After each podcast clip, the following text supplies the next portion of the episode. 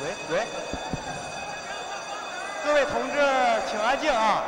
演出马上就要开始了，马上就要开始了。宇宙牌电饭锅，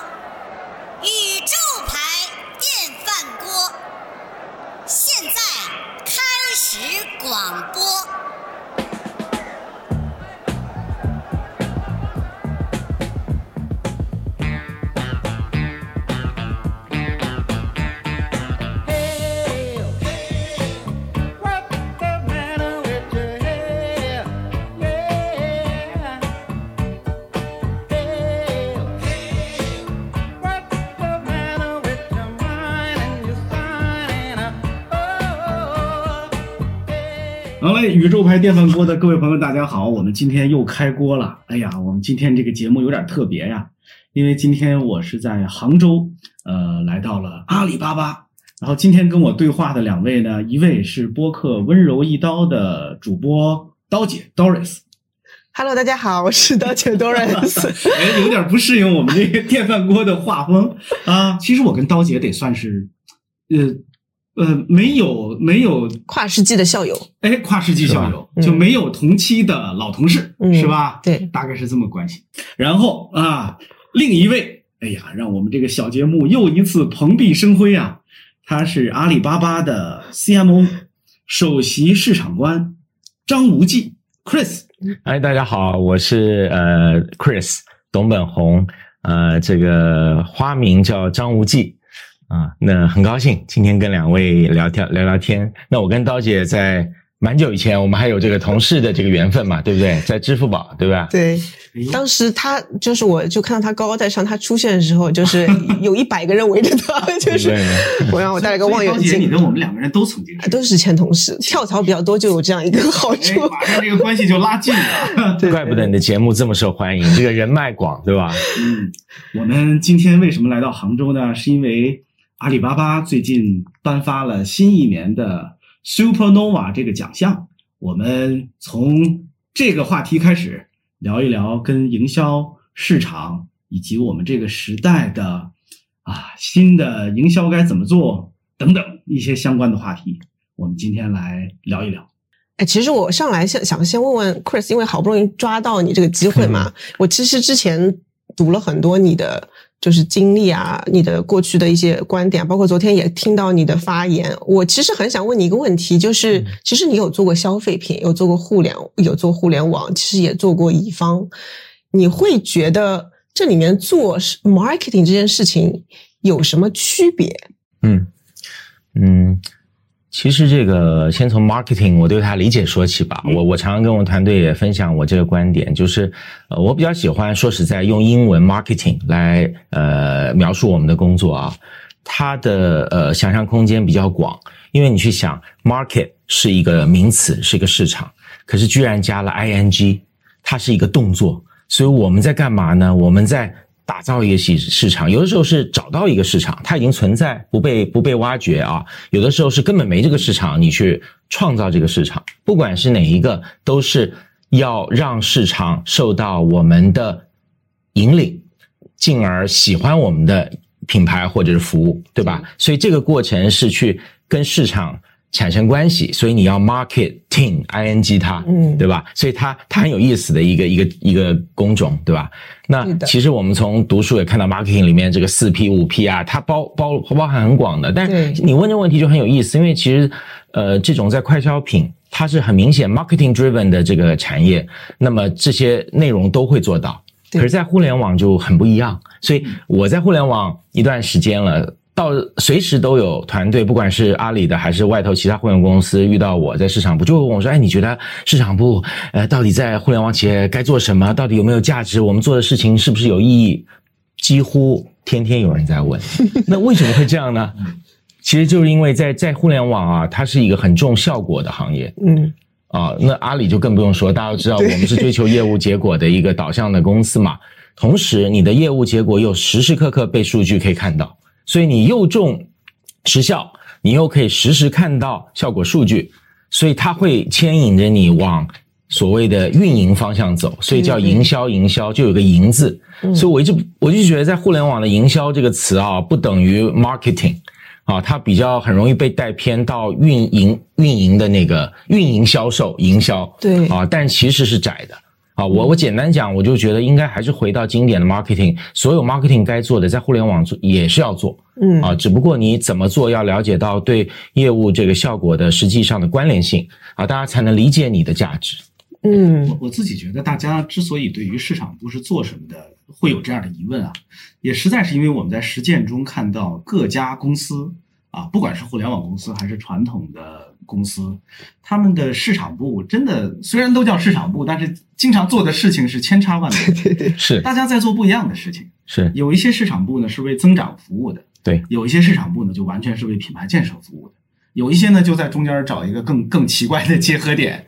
啊。那还有一些小公司的市场部，简单的说就是为老板的个人形象服务的。对，就是这个这个行业或者说这个名词，还真的是需要一个更精确的定义，以及可能它也该允许有不同的理解啊。对嗯这个也和互联网的呃比较新，这个这个才二十多年的这样子一个经验有关。因为在前十年、二十年，大家赚的是人口红利，也就是说，市场上你有淘宝，大家就知道是呃买东西的啊，这样就够了，认认准这个 logo 嗯啊，淘这个字。嗯，那认准 logo 并不等于建设品牌。是它只是商标。可是我们在商标期，因为因为这个这个先先先发优势，所有的先发的 logo 都在享受这个先发优势，它没有真的去需要做品牌，所以所以自然以前前十年前二十年没有品牌的需求，但现在已经到了一个比较稳定的发展期，大家所有的 player 也都是有一个市市占市占率的争争争夺，以前根本没有市占率这个说法，对，对吧？不需要抢占 mar market share，现在需要了，那品牌的强弱就会有决胜的这个这个这个这个很重要的重战略性。所以现在开始慢慢，我看到这个 marketing 要回归到比较经典的一个一个定义了，有可能。对我其实这段时间，就是我一度也是很多人会，我我会就是我会被这个问题困扰，因为大家会觉得哦，你是做营销的，尤其是他说你是做品牌营销的，嗯，那是不是意思你只会花钱不会赚钱？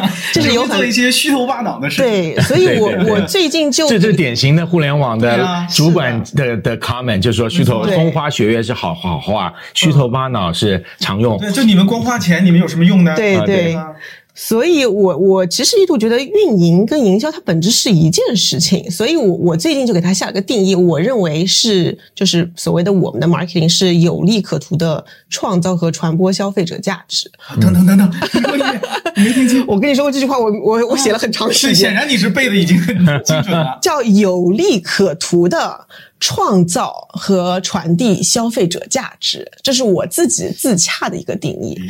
就是我觉得是这样的，就是你首先就是它那个四 P 和六 P 里面，我觉得我有点像班门弄斧，那 你就让我搬一会儿。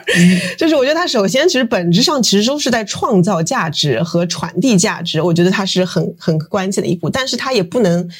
不有利可图，它是也是要给企业创造利润的，所以我觉得它是有利可图的嗯创造和传递消费者价值，是我心中对于 marketing 的定义。我也班门弄斧一下，我也有个定义。我觉得其实也是啊，就是就是刚才我说，我我早就观察到各个公司的市场部他做的事情是不一样的。嗯我后来自己有一个总结，就是所有的市场部其实只在做两件事情，一个叫品牌建设，嗯一个叫品牌变现，嗯或者叫品牌的提现，因为变现会被人理解成是竭泽而渔的啊，这提现是一次一次的，就是我们先要把一个品牌建设好啊，让它有好的呃表现啊，嗯在人的心里哈、有好的印象，然后我们再慢慢的啊来挥发它的价值。嗯嗯所以我的理解是这样的，可能跟你所说的那个只是表和取款图不一样。对对对对，有利可图嘛，那就是嗯品牌的提现或者变现，嗯是吧？但是实际上这个品牌是需要建设的，嗯，是那些虚头巴脑的事情是为了建设这个品牌。是的，是的，，是这样的。是是，很同意，很同意两位的说法。嗯呃，毕竟我们还是要为业务服务的，就是虚头巴脑。其实我做 marketing 的，就是很很不愿意听到这句话，因为 因为就像 对啊，刚才东强讲，的，我其实我也像两位讲的都一样，就最后我们是为商业目的服务的，是的，对吧？只不过我们在打动消费者的心，那么一销售去做交易，对吧？我们是前后的关系，背靠背的关系，呃，这个在任何行业都是这样子的，嗯。啊、呃，我们要不要说说给大家介绍一下？因为我们从一开始就说，嗯。我们之所以有今天这个谈话，是因为有 Supernova 这样一个奖项，嗯，是吧？呃，要不要给我们的听众朋友，他们未必都熟悉这个奖项，要不要简单的 Chris 帮我们介绍一下？是是，啊？我感谢两位对这话题有兴趣啊。其实，呃，这个奖本来我想讲它初心好了，它叫 supernova 这个词呢，就宇宙超新星的意思对。当时我们取这个就是喜欢它的“星”这个字，嗯，因为它中文叫做阿里巴巴市场营销创新大奖嘛。那听着名就知道，其实是我们内部的一个呃这这个这个这个大这个奖，是为了很简单单纯的目的，就是希望每年找我们集团里面最优秀的呃市场营销案例呢，让大家呃一方面鼓励获奖同学。啊，继续创新。二方面，大家拉起这个标准，觉得啊，嗯这样是我们觉得有有价值的创新，我们大家向他学习，来互相观摩、互相分享，这是一个内部呃建设团队的奖。那没想到，就今年做做到七年啊，这几年有比较大的变化，就是我发现整个是这个 marketing 界也越来越关注嗯我，我我有点这个受宠若若惊，不敢当。但因为我想有一个原因吧，因为阿里巴巴很有意思啊，嗯，它的业务很多元，业态很多。好，你想想看，我们有电商，我们有科技营销，阿里云啊，有这种服务的工具式的高德等等等等，哇，我们简直就是一个互联网，甚至是品牌的一个各行各业的缩影啊。那所以他的这个奖一颁出来以后，呃，我觉得内容很丰富吧。那所以也引起了比较多的关注。后来我们就呃自己也比较有信心，以后每一年越办是投入越大，然后希望能够真正起到一个呃大家对关心营销的人有有一个讨论的一个一个作用吧。嗯，我自己是觉得很有意思，是因为因为我不是研究新锐品牌，中国这些，因为我们的使命叫成就中国好品牌，带领走向全世界。然后呢，因为所有的品牌都要关注天天猫、阿里一系列动作，那阿里它的一个角色其实是代表中国的消费者，代表中国的商家，然后又代表的。就等于说它是个引领作用，所以我觉得如果去看阿里做的所有的 campaign 和市场动作，你大概就能看到市场的走向和方向。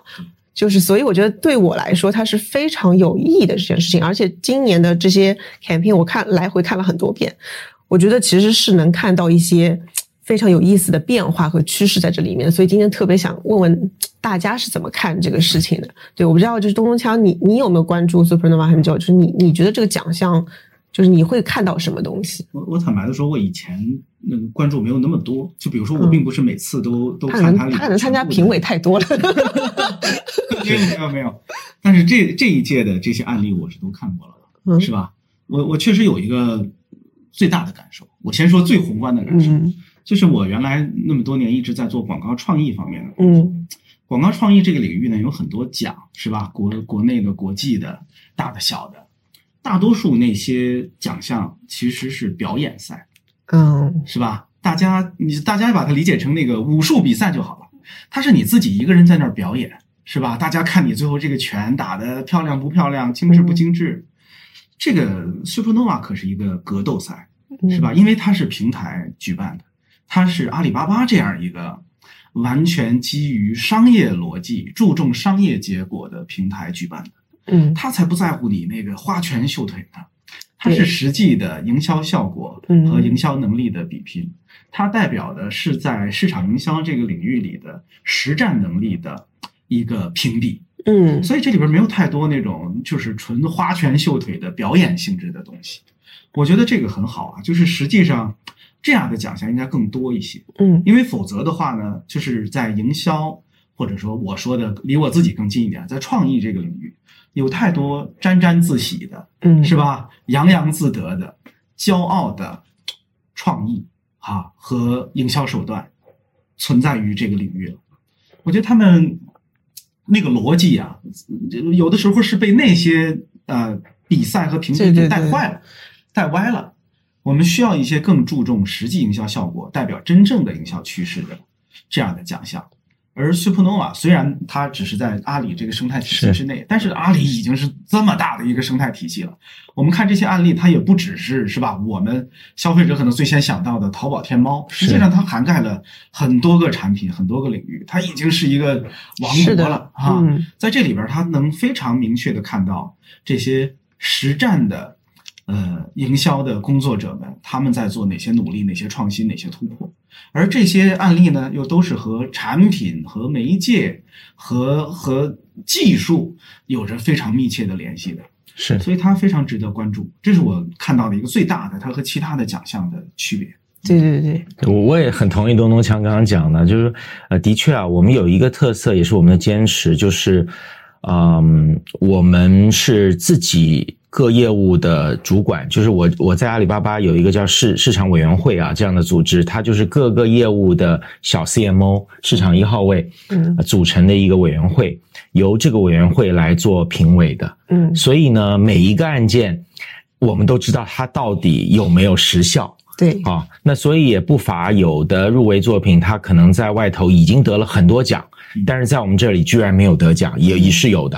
啊，因为我们没有任何包袱，我们觉得 it's working 就是 working 啊，不 working 就就就就就就不可能入围的，所以是是是打出来的啊，当然不一定是说打的怎么样轰动赢或怎么，但我们觉得它很值得大家来思考、学习、来来分享啊，价值很高啊，但是它它有实战的这个结果啊，这是我们的标准。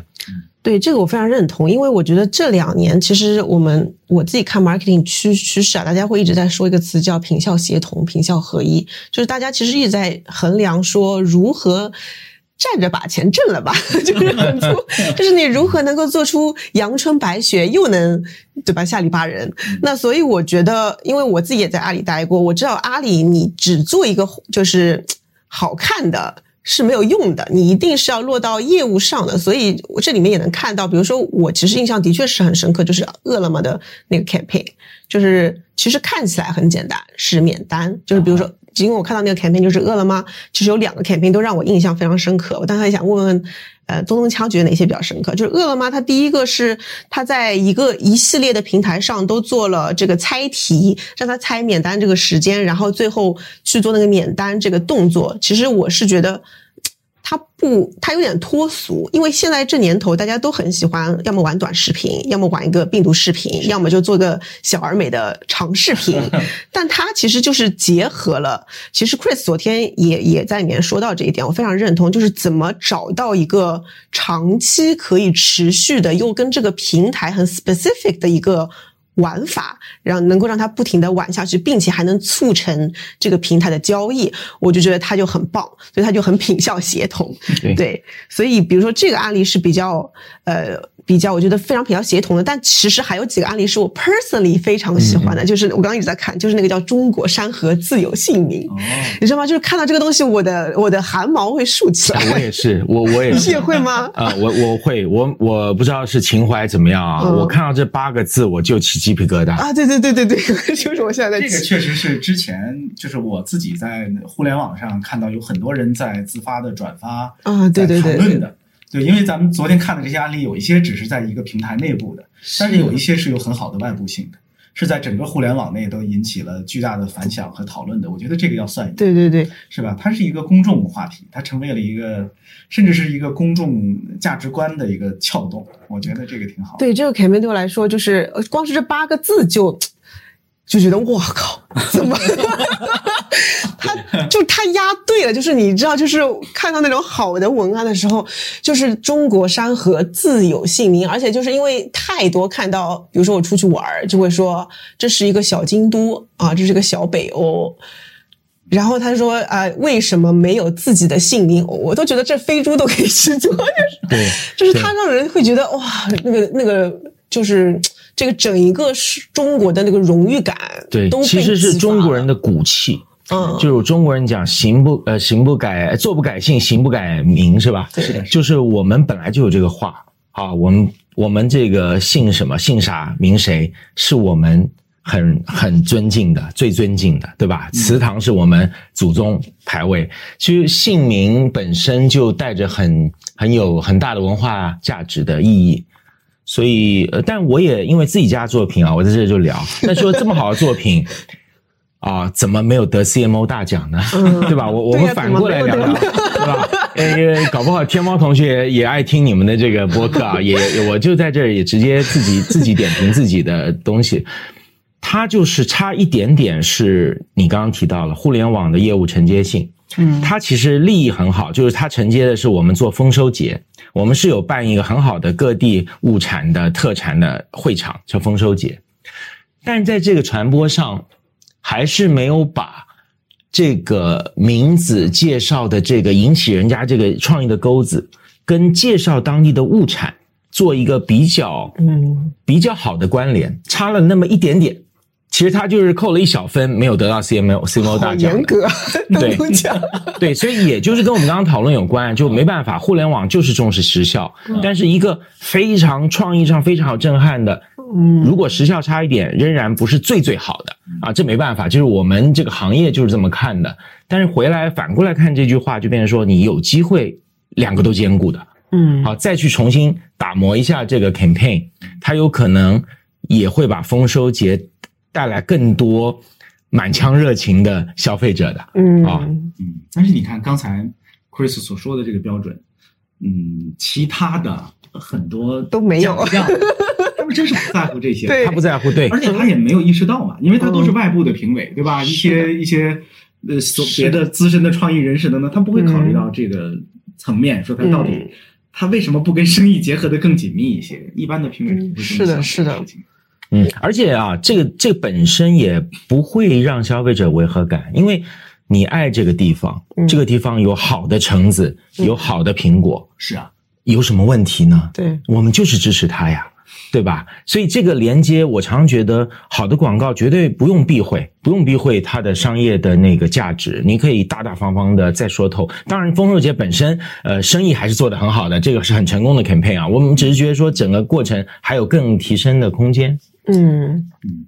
昨天这些案例里，其实如果我我自己最喜欢的，其实是那个呃中文暖心贴的那个啊，是吧？我看大家也都给了他很好的，他也是 CMO 大奖，CMO 大奖嘛。嗯，就是 Chris 也给了他很高的评价。是的，我我如果那个听我们这个节目的朋友不了解，我告诉大大家这个中文暖心贴是什么。其实听起来像是一件很很小的事情，就是我们在这个比如天猫国际等等，你买到那些原装进口的商品啊，嗯，不管是洗发水啊还是什么，它上面经常只有那个外文的标签嘛，嗯嗯，可是实际上那个消费者在使用它的时候，可能就会遇到一些困惑或者困难。实际上，我们就做了一件事情。我们阿里的小伙伴就是给他提供一个呃翻译好的中文的一个贴纸，随着这个包裹一起寄送给你。你看，就是这么一件小事儿。嗯，但是你说这个东西送到我们传统的那些广告节上，他会拿到一个大奖吗？我猜可能不会。真的对。可是，但是在昨天的我们颁奖的这个 Supernova 上，就得到了 CMO 大奖哟。是的，我也觉得这，你看它它引领的是一个什么趋势？我昨天想，我们原本的广告创意的奖项，大多数是颁发给创意内容的。对，因为以前的很多年里，广告创意界对于好的广告的理解就局限在创意内容这个层面上。你或者是一支片子，或者是一张平面稿，或者是一个什么什么东西，但是那个时代早过去了，是吧？我我我自己写过一本书嘛，我那个书里说，idea 大概分成呃说法、看法和办法。嗯，其实呢，我们昨天看到的这些好的案例，有很多其实是一个办法，对，甚至说的更具体点，是一个玩法。这个办法和玩法呢，从十几二十年前广告界就开始有人陆续的给它做出来，但是我觉得一直没有受到很好的重视。我们刚才那个刀姐也提到，我其实也当过一些广告节等等之类的评审，是，大家还是经常看片子，嗯，大家觉得看片子啊，这个片子拍的好好，我要给他一个大奖。我们已经过了那个时代了，我们已经过了那个时代了，是吧？中文暖暖心贴就是一个非常好的例子。它既不是靠一个精彩的片子，不是靠一句什么多么金句的文案，但是它真的是一个是我们做营销的人该做的事情。对我特别想回应一下这个，因为真的这么一个 campaign 不会在其他的。创意节上拿到奖，但它其实特别的重要，是因为像刚刚东东锵说，就是他说到的定义嘛，是这个品牌资产和品牌变现两块，但其实，在阿里做市场。难就难在你两个都要做，就这个很难。就是你怎么样做一个东西，它是它不单是能够给你的阿里这个平台去积累它的品牌资产，同时它还能真的应用到消费者，形成一定的行为的变化。我觉得像中文暖心贴，它看起来它好像哎，是不是没有什么创意含量？但其实。做过的人都知道，要结合是要引引领的是你市场部，你得驱动，你得你得跟平台合作，跟业务合作，到产品合作，你得的是你可能要得罪多个部门，你才能干下来这一件事儿。它其实，所以这就回到我们刚开始对市场的定义了。这件事情，如果它本身就不只是传播，而是要跨六 P 的话，那其实真正要做的市场上的奖项的。标准今天应该重新被规划，它就不该只是衡量你是不是够传播啊，够够美好啊，而是要影响的是你是不是能够真的形成用户端的行为转化啊，是不是能够影响到产品的更向用户导向了？我觉得真的是其实是很有意义的。非常对，刀姐讲的非常对。其实这个奖我们给出去就是想让我们的团队认识我们的工作，什么是 marketing。啊，其其实刀姐已经讲了，我我想讲的一个最重要的 marketing，其实还是想你消费者在这个市场你要影响的，他怎么会被感动？但是他不等于一定要做一支片子啊，那怎么感动他？每一罐每天拿出来这个维他命都会感动他。啊，那它本身这个标签是就是传播，同时啊，其实它已经又做到下一个层次，它已经升级了。比如说这个标签，很多很多品牌厂商就愿意做成一个小册子，册子里面再摘下这个标签，那这个册子变成它可以介绍其他产品、家族产品，哦，变成一个随产品的广告小册子了。嗯，但是因为有标签，这个没有违和感，所以它已经变成一个。广告系统了，嗯啊，这是这是现在在做的，所以所以为什么它有这么大营销价值？它就不只是个贴。那么还有几件事我想补充啊，为什么它会得大奖？第一个就是说，它真的是一个刚加入天猫国际的小伙伴哦，他认为他家的这个长辈啊，看这些进口的保养品很很很很不对，很不方便啊，都每次要问他这到底一天吃几颗啊，都是英文嘛。他觉得应该做，啊，刚加入我们的，然后他努力了一年，就刚道姐提到非常困难的啊，跟大家沟通，然后你可以想象女孩子刚进来，然后到处还没有多少认识的人，对，就要拜多少码头，对吧？然后他又不是说立刻带来什么多少销量，对吧？但他做到了，然后有一个厂商支持，到以后我想可能会更多。我觉得这个东西被越来越多的厂商接受，并且愿意加入到里头来，我觉得还是因为它大家都能看到这里边的价值。嗯，它是基于真实的需求和真实的洞察。我昨天就想这个名字啊，你看它这个做 marketing 真是很玄妙的。嗯，你说这个东西如果只叫中文贴哈，它就好像只是个产品和服务；它叫中文暖心贴，它就有了一个品牌建设的一个意义在里头。对，而且它它真的有暖心，就是那个贴纸啊，除了上面写说哎这一天吃两颗干嘛功效，它下面画了一个天猫国际的小黑猫公仔嗯，然后讲了一句暖心的话。对呀，它是真的在传达品牌价值的一个贴。贴标签，嗯，而且它它既是品牌建设，也是品牌变现，对，是吧？它既是说我给人的这个暖心，是是增加了消费者对我们这个品牌的认识和好感，但同时它又真的对销售这些产品有帮助呀，是吧？它有了这个，大家买起来就是更放心、更方便了呀。其实真的有可能你会因为这样选择天猫国际来买健康保养品的。事实上，健康保养品、保健品在天猫国际真的也是卖的非常好。你很难说，就是一点一滴，让大家觉得说，哎，这就是方便，他有暖心贴，我我就是为我的父母或者长辈买，这就是方好，非常可能。当然我们可以再做这个分析啊，我们我们会做这样分析，因为我们就是品效要协同的。那我们如果呃看到了它的时效，怎么样去去去支持的话，会更加支持。嗯，好，这是一个开始，但是我我我知道有支持。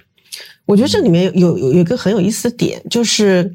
因为我自己是个小老板嘛，我会觉得组其实有个组织的洞察在里面，因为我觉得无论是中国山河、自有姓名，还是这个暖心天，它都其实都是切了一个非常准的洞察的，就是真的是用户端来的。因为我自己就有这个感受，我我经常给我爸妈买什么 GNC 回来，也是他是看不懂的。那我觉得很多时候我们会发现一些公司市场部做到后面是推老板的。就是 你应该是有感触啊，都能讲。就是有时候人家给我说，刀姐你来评论一下这个案例吧，我觉得。就是我觉得你刚刚说到那一点，我其实是很感动的，是因为那其实听起来是一个真实的年轻人，年轻人，非常资浅的，他听起来是一个资浅的年轻人，真的看到这个洞察，并且能推动把它去发生的。那那如果然后我们再用 CMO 奖项去给他这个鼓励的话，就能驱动越来越多的人真的从用户角度考虑去做这样的 campaign。我觉得这件事情对组织来说真的有很大的意义在，不然其实。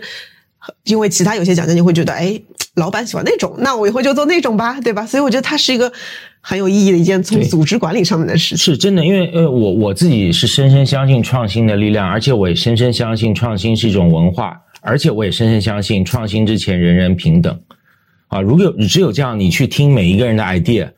他也许就瞬间能够让改变世界，在阿里巴巴真的好多好多这样的案例，因为互联网本来就比较平，对，好，那年轻人突然两三个人跟你很激情澎湃说咱们做这个吧，嗯，机缘巧合就被支持了，甚至他有时候因为我们平台的规模影响力在，他都不需要很多预算，他就做就对了，那那他很可能会星星之火，对吧？就就起来了，对，所以我觉得还是为什么年轻人会。选择做做互联网啊，还是有这个能够改变世界的那个直接直接直接很接近这个距离很短的那个感觉。是的，其实我觉得做营销做创意的人啊，其实有这么一个成就感在在支持他们，就是他做的一点点小改进啊，真的，比如说这个中文暖心贴吧，对，他做出来之后，他就被更多的厂商所接受了。嗯，也许呢，那其他的平台看到了就也来模仿了。最后呢，它就变成一个行业的标配了。对对对，你说这算不算改变世界？这就是改变了一点世界呀，对，是吧？而且它的它的初心是什么呢？就是他对自己家人和对消费者那个体察的一个。你说这话时候，我汗毛又竖起来了。真的，真的，那就是洞察呀，是吧？那个洞察，一个个人的微小的洞察，做出了一点小小的改进，经过这样一个奖项的鼓励和放大，最后有可能变成一个行业的标配。这就是我们的成就感，就来自于这些呀。嗯，对，是的是。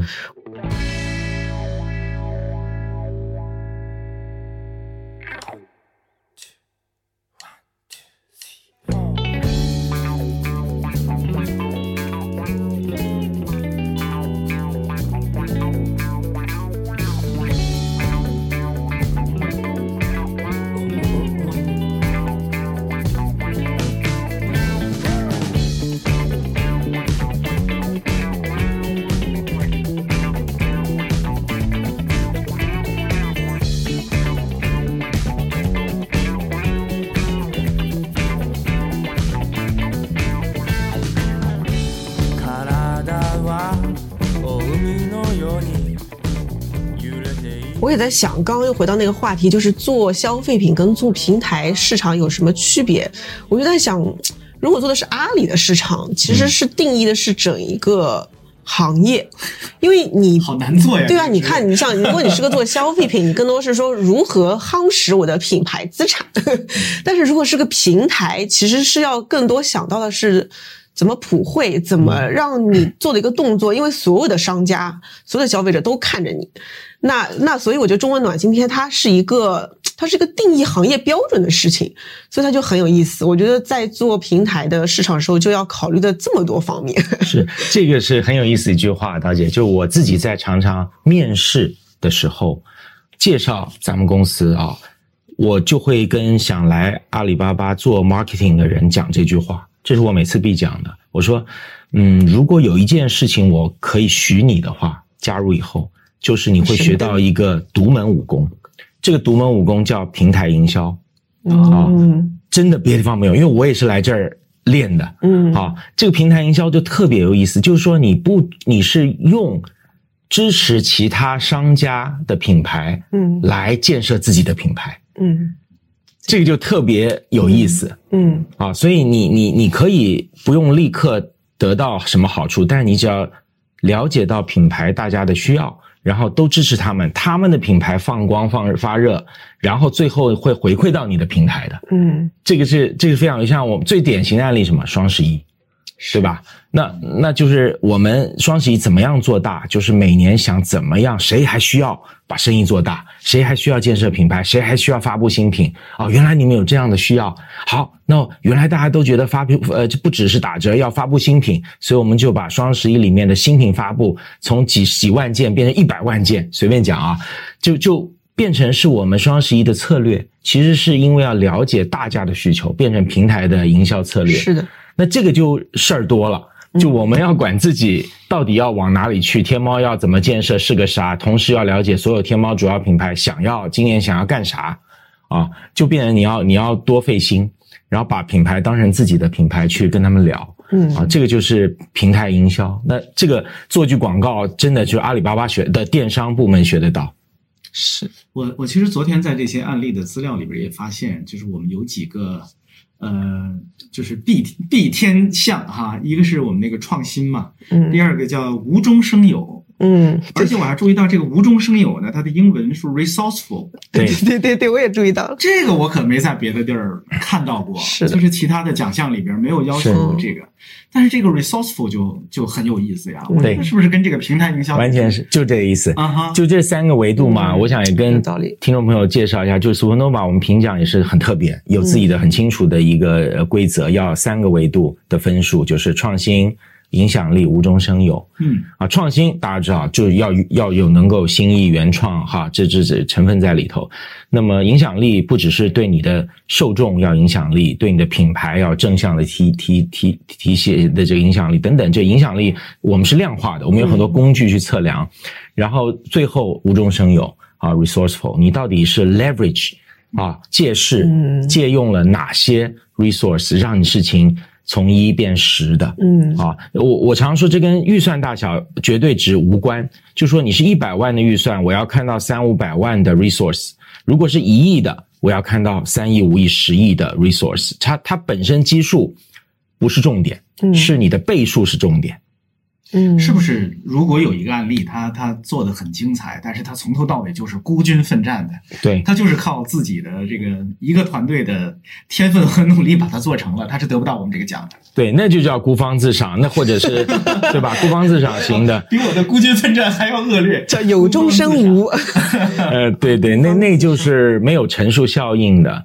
那在阿里做这个是，我认为就武功就差了，因因为你你明明有机会做到 resourceful，这还挺有意思的。我觉得这可能是一个平台的自觉，就是己欲立而立人，己欲达而达人，是吧？就是要大家一起来搞事情，这个事情对我，我这样说的时候，我突然之间回忆起来，就的确那时候在支付宝的时候，他们也跟我说，你如何能够撬动，就是一直跟我说“撬动”这个词。其实当时太年轻，可能还不太理解。现在觉得其实真的是一个呃杠杆，就是如何它它其实。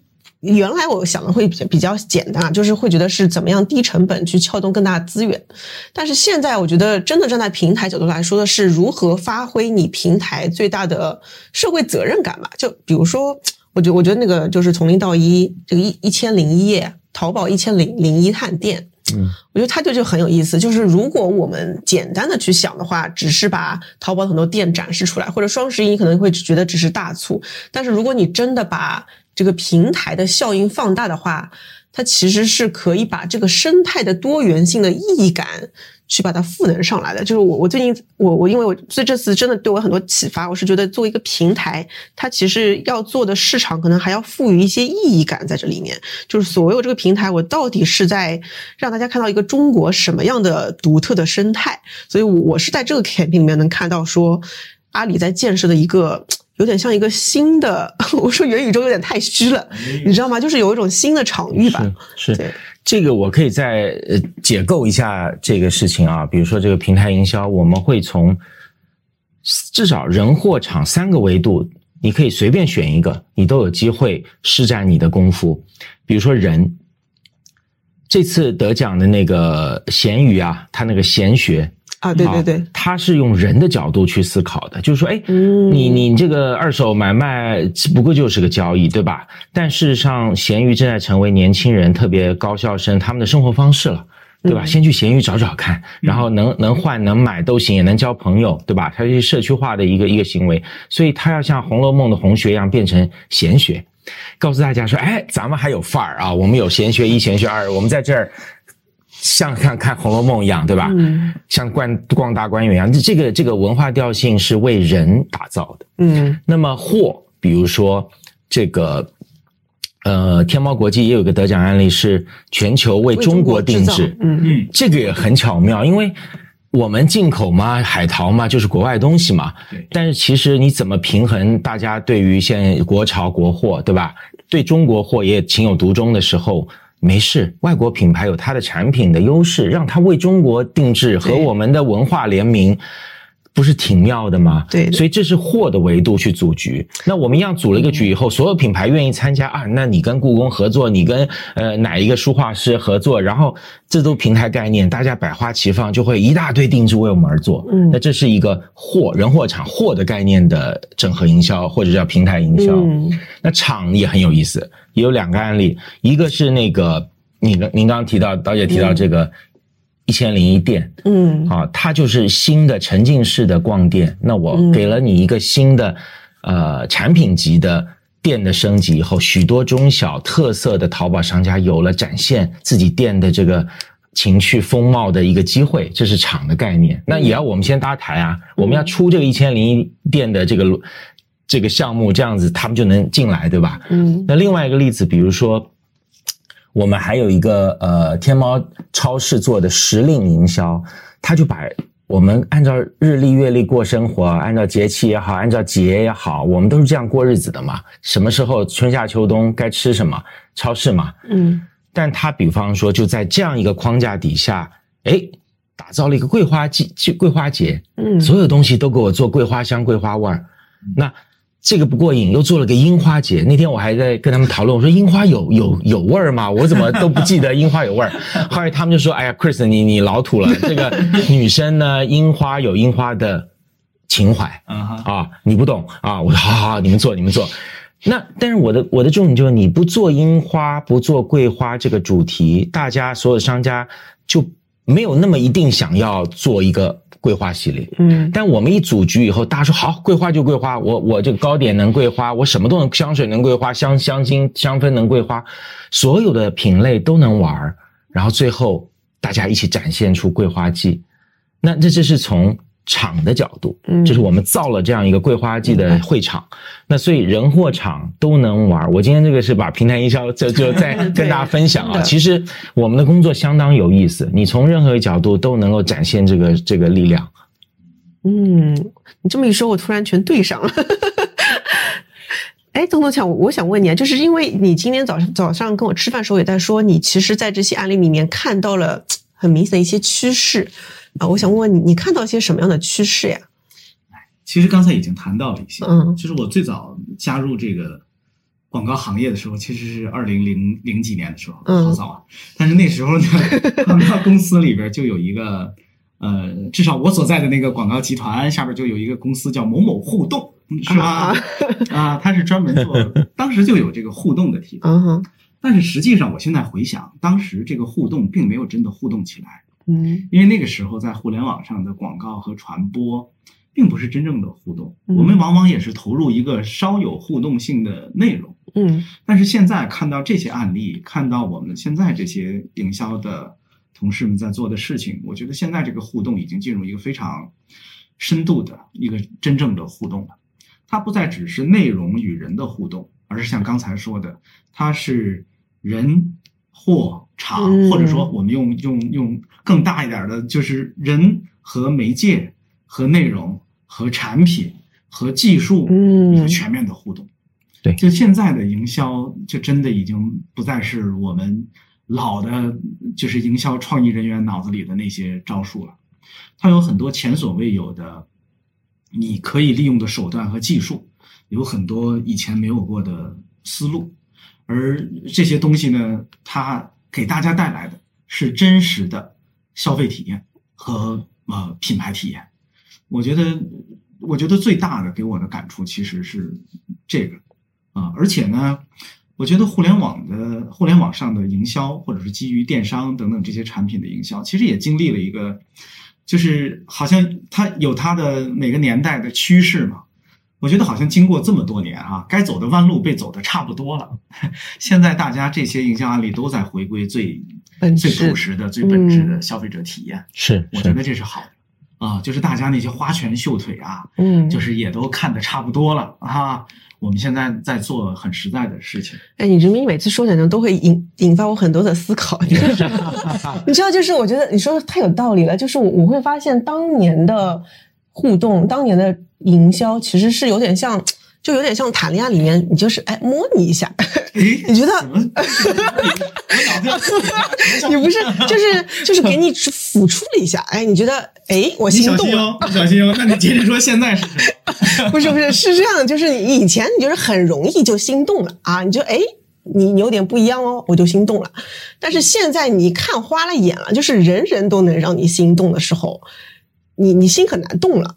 然后这时候你得给我点实际的，就是你能不能真的打动我的心？就是你是不是能够真的给我带来一些行为上的改变，而不只是就是就是给你一个花拳绣腿的东西。所以我觉得它就是要落到更深的一个人心的触动上去。原来自己讲啊，就我我和我原来的同事讲，有两种广告来着。我先说广告啊，一种叫你好棒啊，就是你看完他这个广告，你觉得哇你好棒啊。但关我屁事是吧？第二种叫第二种叫你好好啊，啊你好好啊，是吧？这个你好棒啊和你好好啊，其实还是有区别的，是吧？我觉得现在越来越多的案例他知道了，就光让别人夸你好棒是没有用的。但，是你具体解释一下，你好棒啊，就是你好棒啊，但跟我没关是吗？对呀，你好好啊，是哇，你真的对我好好。是的，嗯，就是有这样的区别了。你说刚才我喜欢的那个中文暖心贴就是你好好，嗯，这个你好好啊，可是真的。深入心智的，嗯，是吧？你好棒啊！是，感觉我还停留在你好棒，就是中国山河自有姓名，你好棒。那你好，那是我们好棒呀。那个是要大家作为中国人说，就我们好棒，我们好棒，你棒，你让我们看到了我们好棒。对，但我我整体觉得我还有一个感触，就是现在做。营销好难呐，真的。我刚听完觉得还好。就是 Chris，我一直想问，就 Chris 做阿里这么一个大集团的 CMO，太难了。昨天看这个案例，它涵盖了各各个是吧？业务集团啊，各个不同的产品、不同的线索，大家在用不同的思路。而且还有一个更重要的是，我们现在面对的媒介环境，可跟以前太不一样。对。嗯，我不知道，反正我加入广告行业的时候，那个时候大家谈的还是叫整合营销传播。嗯，那时候是整合营销传播的天下。是，那现在已经不存在了嘛？你去哪儿整合？没有一个，没有一个公共舆论场了，是吧？我们这些年大家说的都是碎片化，就是呀。我们每个人所接受的舆论场都是碎片的，我们的时间也都是碎片的。那那我们该怎么做呢？就是很难有那种振臂一呼，天下皆知的。呃，有那种效果，是是吧？我不知道你们二位怎么看？就现在，那那还能做点什么呢？还有什么？就接下来该怎么做呢？我，啊，这个这个，感觉阿里阿里一振臂还是能起来。不不不，我们也是也这个，我我觉得这样，先先说说我我自己怎么怎么看待，就是说我我比如说我的工作啊，在在阿里，嗯，其实我觉得我的工作就是做三件事。在市场的体系下做三件事，第一件事就是不断的鼓励大家敢创新，就包括办这个 Supernova。呃，我我知道我们内部是市场乐同学是非常看重这个奖的啊。那么其实这就是达到了一个大家有有奔头哈，然后我要我什么是对的，我们要做那个对的东西，然后继续努力，就鼓励嘛。当然我们还有其他的事情啊，我我不在这细说，但许多。许多的机制也好，做法也好，很清楚告诉大家，我们鼓励大家，不管你年资啊、职职位高低，都能够创新在这里。那第二个呢？一个鼓，第二个就是支持。支持意思，当有 idea、有苗子出来的时候，尽量的想办法让它发生啊。然后风险你可以帮忙担一些，对吧？然后让他试试试看，这是支持。第三个呢，就是打压。这跟第二个这个要仔细讲一讲。对，这个跟第二个是反向的，不要让团队轻易觉得这样子一个风花雪月、孤芳自赏的东西就是好的。我事实上虽然不会拍桌子骂人啊，性情比较比较比较平和，但我我还是跟很多的这边主管一样，都是要求比较高的。就是很难取悦，就是说啊，这个东西我也觉得这个很一般，这个哪里看过？我们看的东西也比较多嘛。对，那。其实我很痛恨别人跟我提案的时候说啊，我们有 reference 无忌，这个是韩国做过的片子，你看一下，美国拍过的呃 reference 提案的 reference，我就笑了。为什么我要看人家 reference？你是想叫我抄袭吗？对吧？啊，不是不是，我们要做的不一样，这只是给你一个感觉，对吧？这是常常提案的手法嘛。是的。其实我本身就不鼓励 reference，为什么要有 reference 呢？我我我们愿意冒险，没有 reference 行不行？对。好，就像淘宝一千零一店，他们跟我提案的时候，没有 reference，没有人。在世界上做过一个三 D 沉浸式街道的店，没有 reference 怎么办？没有做呀，会不会成功？可能风险很大。最最后我们上线也是的确有它需要优化的地方，我们学到很多。嗯，但这才是创新嘛。所以我负责打压，打压不够原创的，呃，标准不够高的，然后尤其是音循的，就人家做过，我们要再做一个。反正我负责 diss 他们 啊，然后然后然后希望能够过滤出。呃，比较有机会的原创的东西，让他们这个苗子长起来。嗯，我就做这三件工作啊，其实其实挺难的，其实也挺支持，要打压，要拿捏那个度。嗯，是的，就就那就是得在在你的心里得有一个坚定的标准，嗯，是吧？不被那些。其实打压是一个态度，就是它很主观的，就就就。就这么说，那刺这个我们叫敲打嘛，拍敲打人人一下，说诶有没有道理？他讲的也许有道理，那么刺激他多想一点，多做一点。那那也许没有道理，但也不能想到什么就就一定是最好的。其实没有这么容易。嗯，就是 challenge 你是为了能更好的相信你。是我以前看那个漫画里面的一句话。我我忽然就理解了我之前的好多领导。今天跟领导对话，理解了我以前 一百个领导。哎，那我记得你昨天有的发言说到是有个市场差的市场 multiply 的一个效应。对，你是你指指的是什么样一个效？其实跟刚刚东东强讲的很像啊，就是说，特别是在互联网这样子的行业里头，有感而发的一句话，就是因为大家对于 marketing 定义的不同，不同总裁、不同这个互联网的主管啊，你去问。对于市场部定义一定都不同，但在别的行当里不会这么不同。嗯，那就是因为在我们这个行当里很不同，所以我们呢，不管你怎么定义，我们在 marketing 这个位置要去乘以其他不是你 marketing 的部门的人协作，嗯特别是产品，产品可能是排在第一位的，因为其实传统的 marketing 四 P、五 P、六 P 都有，包括 Prada，本来就是用互联网的专业把它分出去的啊，这个网页上面的这个体验叫产品嘛。对，但是其实。标准的应该是从对市场的策略来来一起做这个产品的，但应该没有人这么做，嗯，几乎没有。那我们只好怎么办呢？互相影响。市场部想到了，跑去跟产品部说：“哎，我们一起来搞这个好不好？”或者产品部灵机一动，跑来跟市场部说：“你觉得这个有没有消费者洞察？有的话，咱们一起干。啊，我我产品做出来，你帮我宣推，就是大家要要拉起手来。”啊，还有包括跟行业啊、行业运营等等等等的部门，所以就是因为界限模糊，所以就不要界限了。你跟所有关系人都拉起手来，主动一点。然后，其实有一个事情永远是是不会变的，就好的 idea，大家都会起鸡皮疙瘩。就大家都是人，大家都一听啊，这个中国山河自有姓名，都会有感觉。你是个人，是个是个受过教育的，都会有感觉。所以大家都不傻。那你有没有把好的 idea 呈现出来，让大家都被感染、感受，然后一起干？嗯，这所以我希望它乘以有个乘数效应，不要缩在那里等等工作，而是主动去推动，而且要协作性的推动，这是一个 marketing 层的概念。比如说我举个例子啊，我们有一个业务，几乎每年 Supernova 都得奖，叫夸克。嗯嗯，它是一个很标准的市场 marketing 成的概念。比如说这次得奖案例叫做高考的同分人，高考同分人，对，那你要要叫产研去发动找同分，以及跟他联系，拿他的这个呃给你的建议的这样子的一个系统，这个这个这是需要开发的。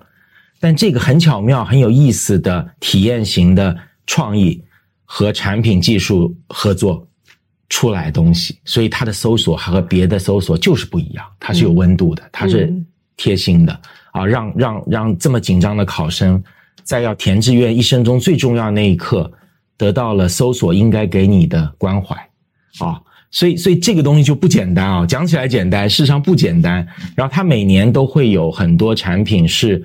产品和 marketing 合作的好的好的作品，啊，这就是这这是这是还有像我们还有高德啊，这次没有最后得 CMO 大奖，他入围了一个案例叫做防晒导航。嗯，我觉得女生一听就就喜欢，对吧？你说大家又要去走路或骑骑自行车，都想要健身，对，可是又不想晒太阳呀，你又不能每次都在黑夜里骑，对，也不好。嗯，哎，一按。这个防晒路线出来，他跟你说这里有树荫，这里有那个大楼的这个呃遮蔽，他都帮你算出来，谁会不爱？可是世界上做导航的人有多少想到照顾消费者？呃，不能，也许就是大家知道中国人特别女性不喜欢晒太阳啊，可能西方没有这需求啊。但是不管我们有女性有这需求，特别女性就是应该这样做。那这又要很复杂啊！你要去哪里？导航地图上去找到有树没树，树荫怎么样？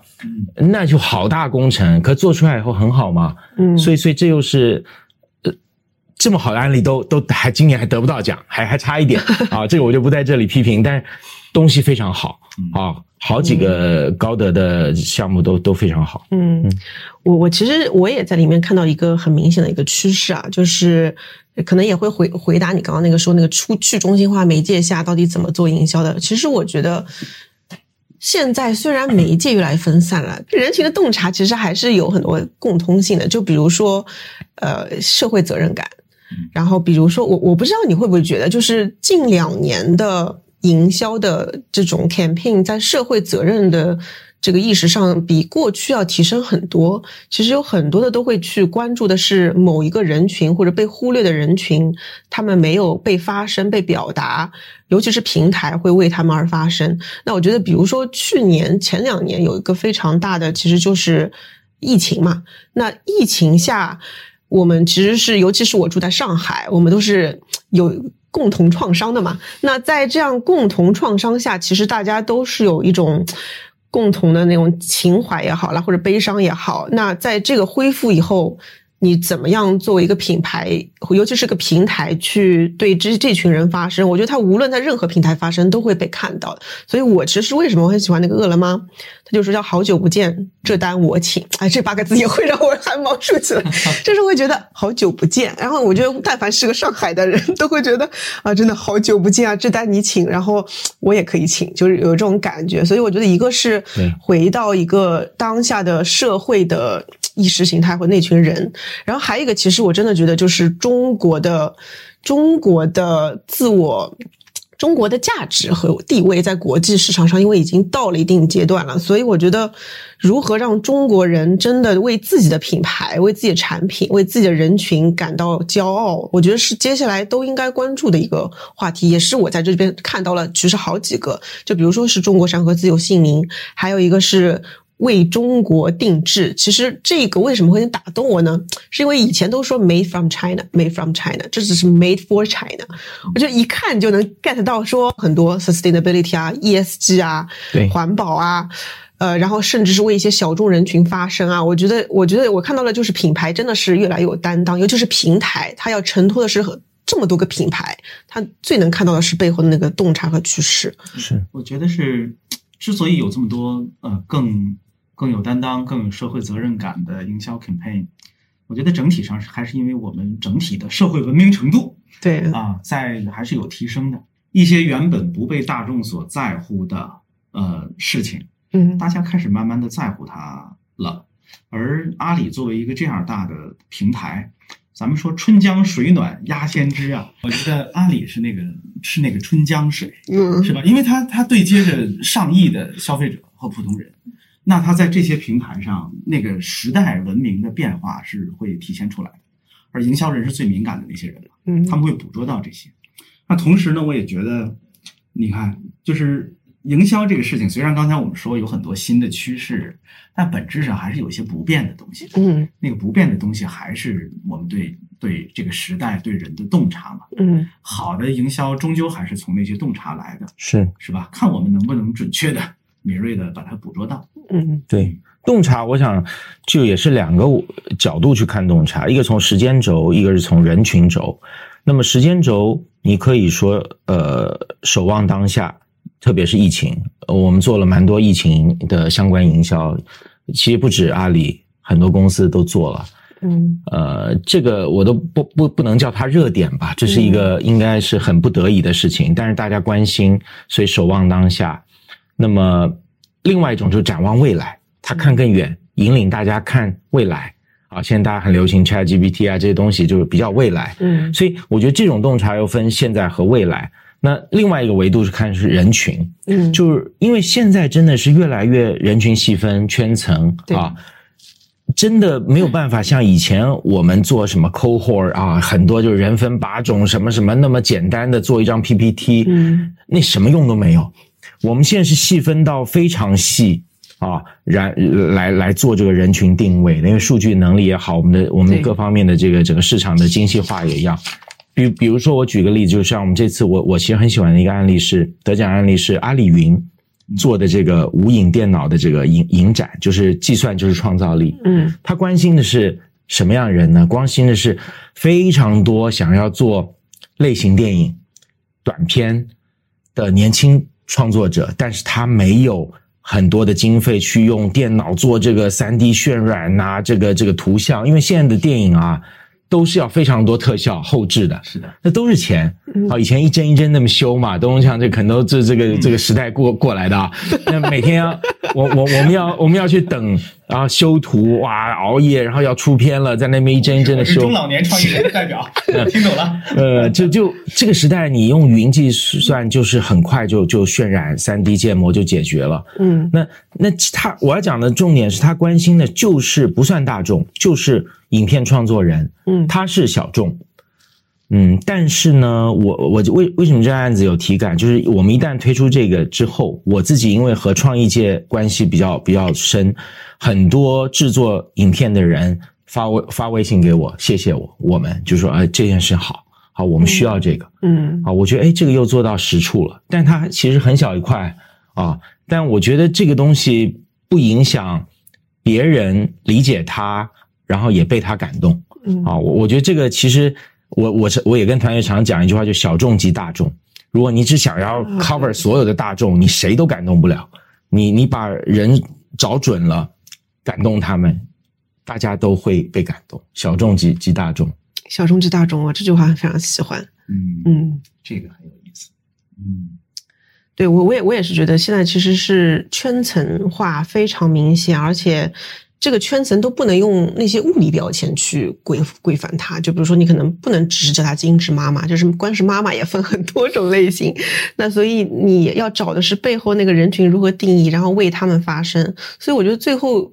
我觉得其实就是回到那个人，像像我这次也看到，就比如说也选也选那个白 T，啊，白背心。哦，也选白背心嗯啊、然后那个银发经济，我也看到，其实里面有很多的是这一代人，就是像我现在这这一这个岁数啊，三十岁就上有老下有小的那个状态，其实就是越来越关注上一代人，所以我觉得其实背后有很多的现在的当代人的痛点和洞察。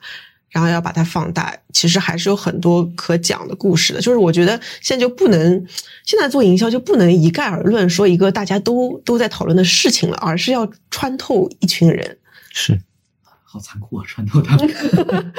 但我一直有一个猜想，就是我我不确定这是一个，但是我我总隐约觉得这种过度的去中心化嗯和碎片化，嗯会反过来呼唤、召回一个中心化的声音。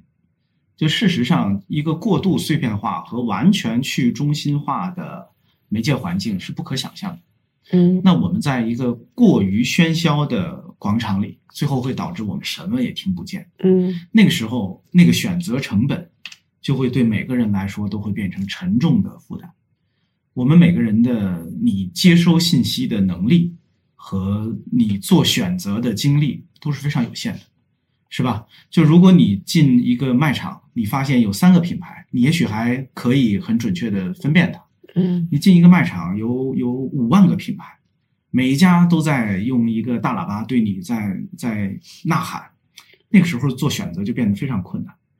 我总觉得最后仍然会需要一些中心化的嗯东西出来啊。如果具体到营销这个事情上，就是我觉得品牌啊，甚至是一些强势的中心化的品牌，嗯。仍然是时代所需要的。嗯。就是人们需要品牌。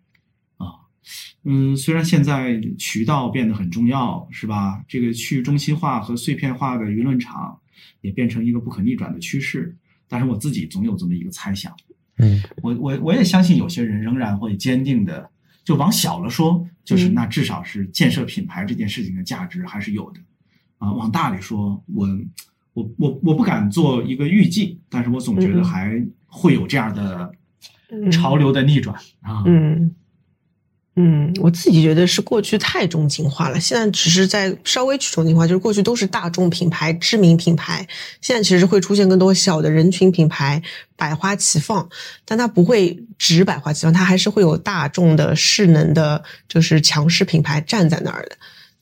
嗯。嗯，那那 Chris，你觉得就是这二三十年营销，呃我突然之间拉了那么长的，就是放放长了来看，你觉得市场营销有有过什么样的周期变化吗？嗯，我觉得我我觉得品牌呃这个价值没有变啊，这这个没有变，呃，只不过我我回应一下刚刚东强这个这个说法，我我觉得要看品类，就是说现在我感觉消费者有一点两极化，嗯就每一个人都在两极分化，就是说我有一些品类，而且这个品类每一个人答案还不一样啊。有一些品类，比如说手机啊、汽车这种，呃，你可能还是希望大品牌，因为品牌对我来讲，我常跟同同事们也说，品牌是对你目标消费者长期且持续呃就就持续且独特的价值承诺，它是一个承诺。所以就是承诺，你需要别人承诺很好的品质、很好创新的这个这个这个功能，这样子的东西，你一定会寻找大品牌的。这跟品类有关。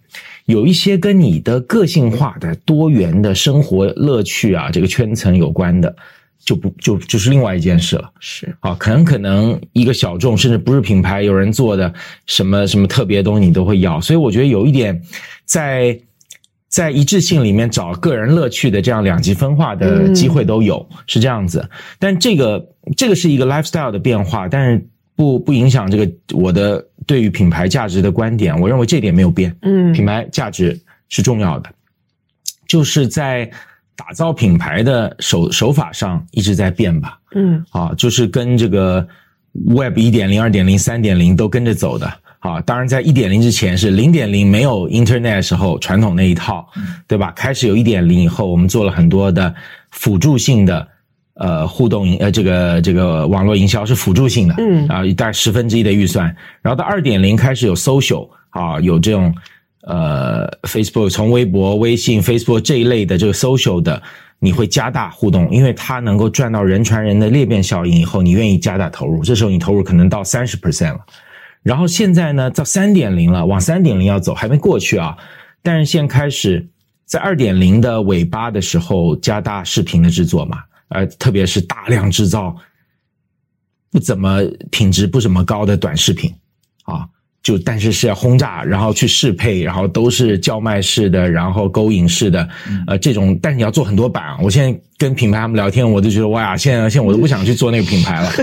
他随便一个新产品上市都要做几百甚至上千条短视频嗯，是然后甚至现在想说怎么样机器 AI GC 能帮忙做啊，干嘛的？因为实在太多了。嗯然后做的呢，反正呢都差不多那个样，那就是节奏不一样，画面不一样，优惠的条件、字幕不一样，可能会点击率不一样。反正就是在做一个，我不认为那是创意活，我认为是在拼拼一个钩子而已，对吧？但是大量要做这个，现在是二点零末期在做短视频驱动的钩子，那么这些在变化。这些在变化，大家不得不随着这个媒体生态、环境变化、消费者的行为变化而变化，大概是这样而已。嗯。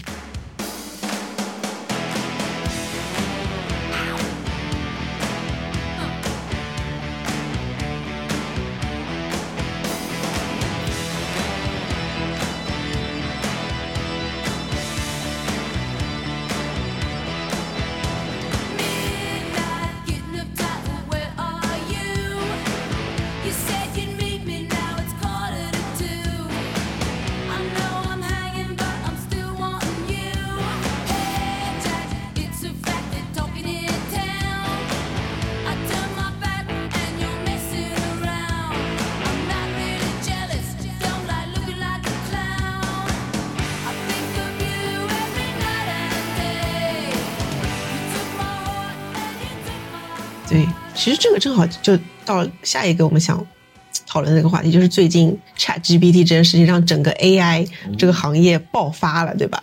所有 VT 同学都开始说 AI GC Web 三点零，那对于营销行业会有什么样的影响？我不知道，知道你们最近有没有在关注？就是会不会觉得营销行业会从此发生什么样的一些变化呢？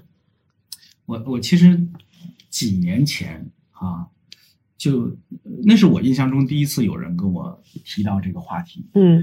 是有一本儿这个有一本这个互联网广告行业很多人都都拿它当一个入门书读的一本书，叫《计算广告》。嗯。这个计算广告的作者刘鹏老师，就我俩是因为有共同的爱好，我俩是朋友，所以是在一个非工作场合，嗯。他就聊起来，他说：“你有没有想过，最后 AI 会取代你们这些做营销、做创意啊？具体的说是嗯当我写文案的人嘛，嗯他说会取代。你当时肯定说不可能，是不是？我没有啊，我当时我都没想过这个话题 啊，嗯因为他本身是一个技术出身的人。嗯我说不能吧，我当时没有想过这个话题啊。但是在他这是几年前，当时我们还没有看到这么多的新的技术，当时这些还都是都，当时觉得都是在幻想，嗯，觉得恐怕是一个在比较遥远的未来才会发生的事情。是呃，但是当时他的他的看法就是说，可能百分之七八十的这种文案创意工作会被机器、被人工智能取代的。嗯我也没想到，很快几年之后，它就现在已经基本上变成现实了嗯啊。我自己现在，你问我现在的看法，我觉得是的，就大多数营销物料的生产啊，营销素材的生产，注定会被 AI 这种这种人工智能的生产所取代。但是呢，我倒觉得这并不是一个值得惶恐的事情。那就看我们做营销的人如何定义自己的工作跟自己的价值了，是吧？我正好前俩星期跟一个艺术家那个聊天，他是画画的，嗯他说：“你看这个摄影技术的发明，照相机的发明，并没有毁灭掉绘画呀，是吧？并不是说这个世界上有了照相机了，后来世界上就不需要画画的人了。嗯反倒是照相机的发明，让绘画进入了一个新的阶段，让这些作画的人发明了很多新的画法，让艺术进入了一个新的层次。我们人和机器斗呢，就是人还是有优势的，就是我们也许会在这些机器的倒逼之下，就是我们那些基础的底层的工作，如果被机器取代了，或者有了机器的帮助，也许我们能解放出更多的创造力来做更厉害的事情。啊，我觉得我现在的结论是这样的，就是基础的营销工作，那些原本就该靠机器来解决的事情，啊，交给机器吧。那我们去做一些更精彩的、更厉害的事情，一些嗯更直击人心的、一些呃伟大的事情。我我说说我的想想法，然后待会儿想听听 Chris 怎么想。就是我特特别想说，前段时间看到那个笑话，叫我以为的 AI 是帮我烧饭、帮我打扫卫生、帮我捡垃圾，实际上的 AI 在作画、在创作、在画画，这是为什么？就变成了我在烧饭，所以我那个还其实蛮有意思的。就是我我以前会觉得 AI 出来一定会先解决的是一些比较不跟创意有关的事情，跟创作有关系。结果他真的是在做的是 AI GC 先火了，我真的是其实挺惊讶的。然后呢，我自己有个感感触，是因为 ChatGPT 一出来的时候，其实我当时就开始用了，很多人当时其实不太相信，但是。但是我看到他写出一篇篇小红书文案的时候，我也是很震惊的。然后我现在觉得是，呃，以以后越越来越多，就是平庸的人是没有办法再 survive 了。我就是我我觉得我有挺残酷的，就是我觉得平庸可能以后会越来越难 survive，就是因为你一些平庸的工作，其实 Chat GPT 能做的真的比你好太多了。然后，但是 excellence 是不会被替代的，所以我觉得。就是平庸的人真的会越来越难，这个听起来还是很残忍的，听起来还是挺残酷的。而且还有一张图叫叫 Humans are hooked, machines are learning，就是你看人都在刷短视频，是的，然后。机器都在快速学习，哇！我这个每天都是在学习，我觉得很可怕。其实我觉得真的，其实是你仔细想想，有很多的文案真的会被替代掉的。是，嗯。然后，所以我觉得浅度思考的人会越来越被替代掉，就是只有深度思考才不会被替代，因为真的深度思考，你才有深度洞察，那些是机器学不了的。所以我觉得，就是还是要。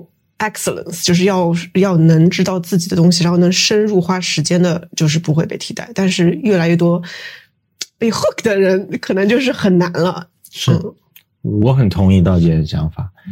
我我加当当时加入阿里巴巴的一个主要的原因，就是我想要呃和数据一起工作，来呃推动。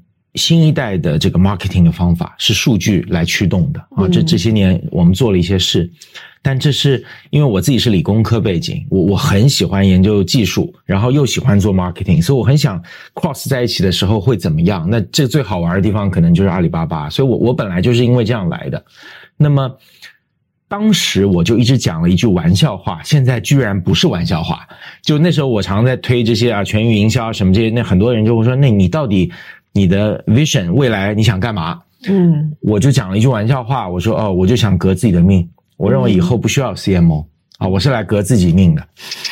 现在讲一讲就有点 这个汗毛竖起来了。我想说，哎呦，我真的要被革命了。你说推 uni marketing 之类的吗？对对，所以我就觉得，但是呢，我为什么讲这个这个故事呢？就是说我自己一直相信，很多人认为。人工智能不能创作，它最缺的是创意。我从很久以前就反对。我我我不是现在讲这句话，我一直都都说你们不了解 AI 的 power 或者这个逻辑，因为其实我们人类创作绝大部分都是抄袭。嗯，我们没有什么原创，很少人原创。为什么毕卡索、为什么梵高这么受人尊敬？他有原创，他的笔触、画法原创。多少年出一个毕卡索，对吧？那大家都在画一样的画，所以大概率、大比例都在都在都在抄袭。因此，抄袭这件事情的工作，就是刚刚都是讲的，可以被机器取代。嗯，那是所谓的双引号的创作，那部分就是你所谓的不够深入的、复制的、执行的，都属于抄袭型的。机器抄的比你好，因为它学到了笔触。啊，我们现在就可以做到一个图，就阿里巴巴已经有这个技术了啊，就好几年前就有，我们就按呃写一个钮，说啊这这这这一张图我要改成梵高笔触，几秒钟就就出现梵高版，嗯，然后改成莫奈笔触，马上改改几大概十几秒吧，现在的算力，你就会很感动，说啊原来我可以做无数幅梵高的图，呃像的不得了，像的不得了，就随便你给我一个照片，我就可以改改，嗯，这就是。双引号抄袭的力量，他学到了，所以立刻就改，啊，那么这种工作的确要被取代，他做的比人好得多，所以我们人只能升维嘛。目前我还不觉得自己会被革命，但是一定得升维，升维就是路越来越窄了，只能升维。就你你刚刚用深深度来来描述，我用升维来描述，什么意思？就我们只好工作集中在不要执行，要要集中到策略层。策略层是什么呢？就更了解人，嗯深入了解我们刚刚聊到的人群，呃，大家的社会的关系、心理学、社会学各种呃，甚至意识形态各种逻辑上，呃，人文上的需求。一时半刻呢，它还这个挖掘过程还是比较不容易机器追的。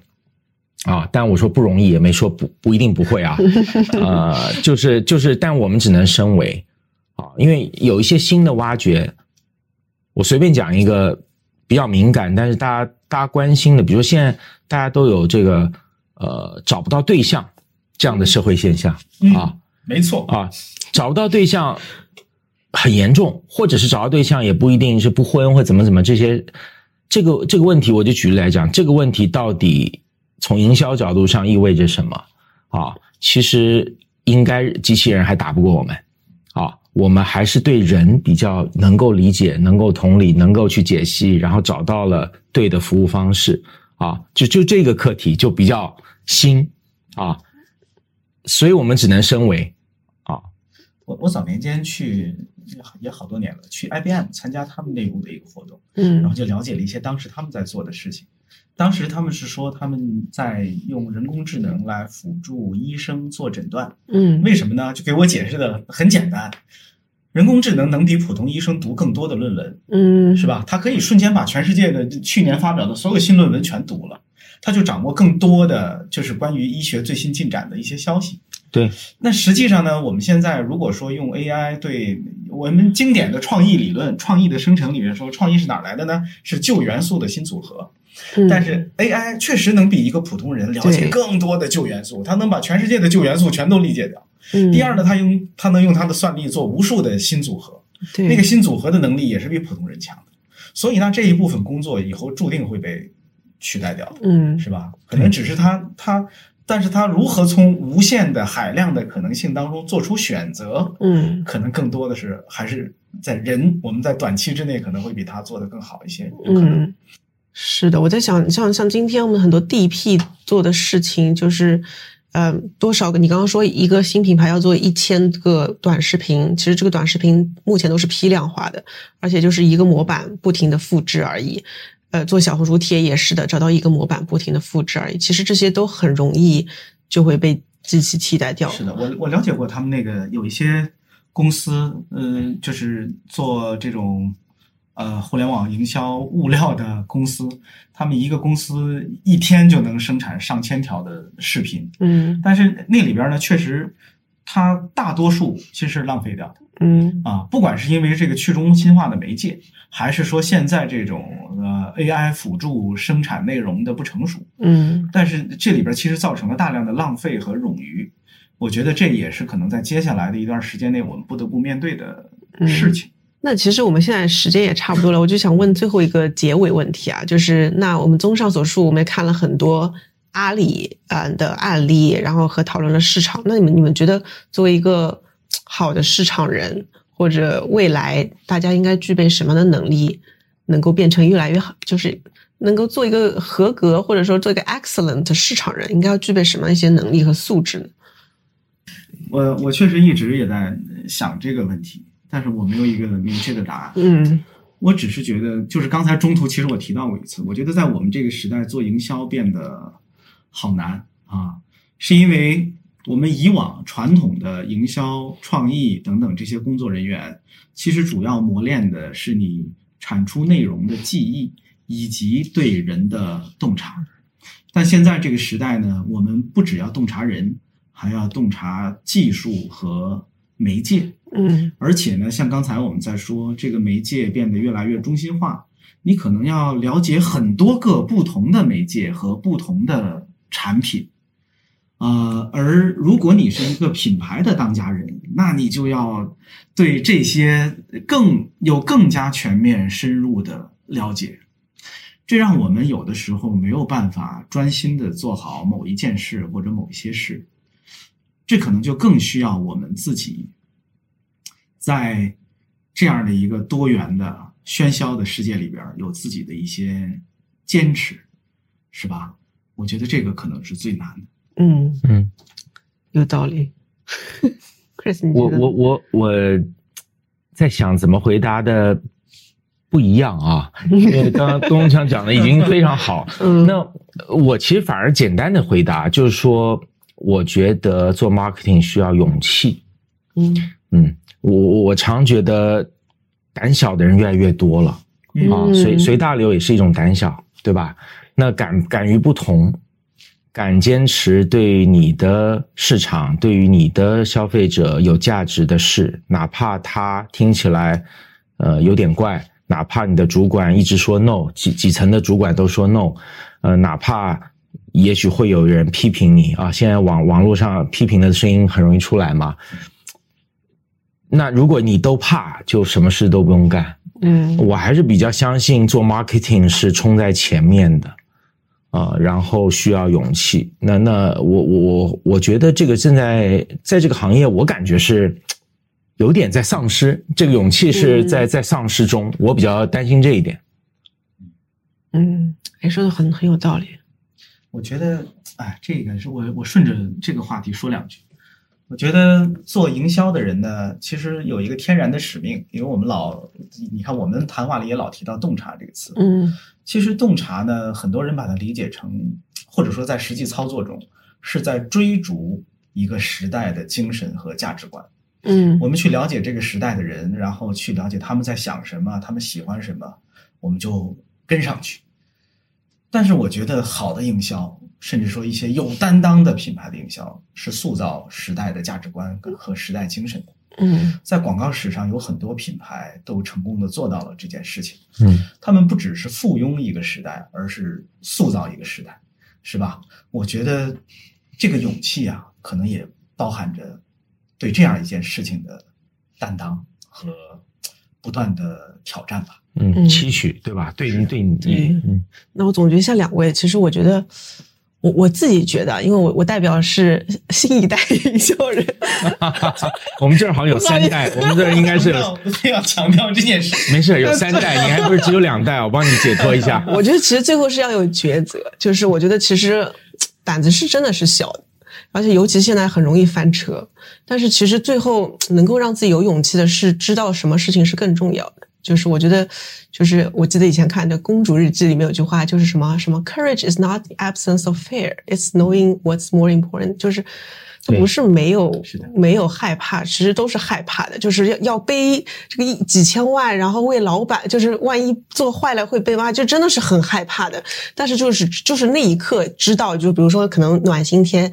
那一刻知道这事情是真的会帮到别人的，我真的有这样一个洞察时候，就会有燃起的那种勇气。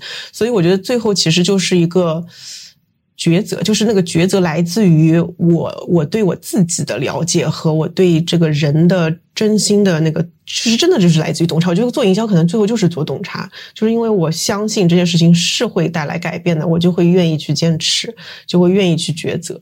所以我觉得，如果他最后做出来的营销就是是轻轻摸一下的，那说明他本身就没有做抉择。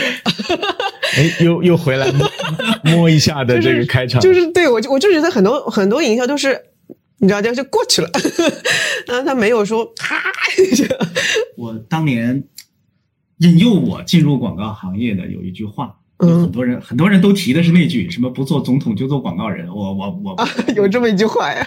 我喜欢有有有的嗯我喜欢的一句话是，他说 advertising is rock and roll in the business world。哦，rock and roll，对我哇，所以 you are a rocker inside，我我觉得听起来特带劲。哦是是是那，实际上就是不是所有的做营销、做广告的人还都有那个摇滚精神，哦，是吧？我觉得我们还应该有一点摇滚精神是不是？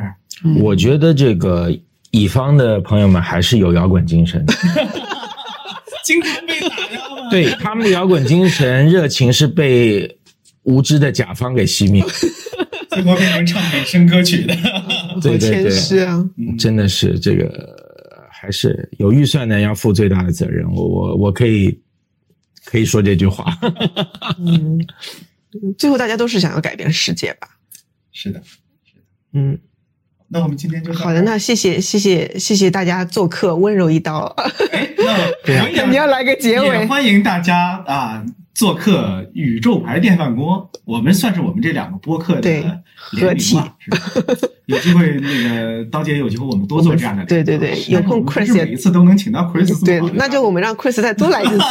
每年 Supernova 的时候，我们都来说，欢迎哎今年又有什么区别了？对对，哎呦，那可厉害了，那可厉害了。非常欢迎，谢呃谢谢两位邀请啊，然后也很很很很欢迎，每年我们都来聊一聊。其实从案例嘛，就是材料，但是我们可以聊一些最新的想法，也是挺有意思的。感谢，希望今天聊得开心。好，感谢谢谢。感谢刀姐，好，谢谢，再见。再见。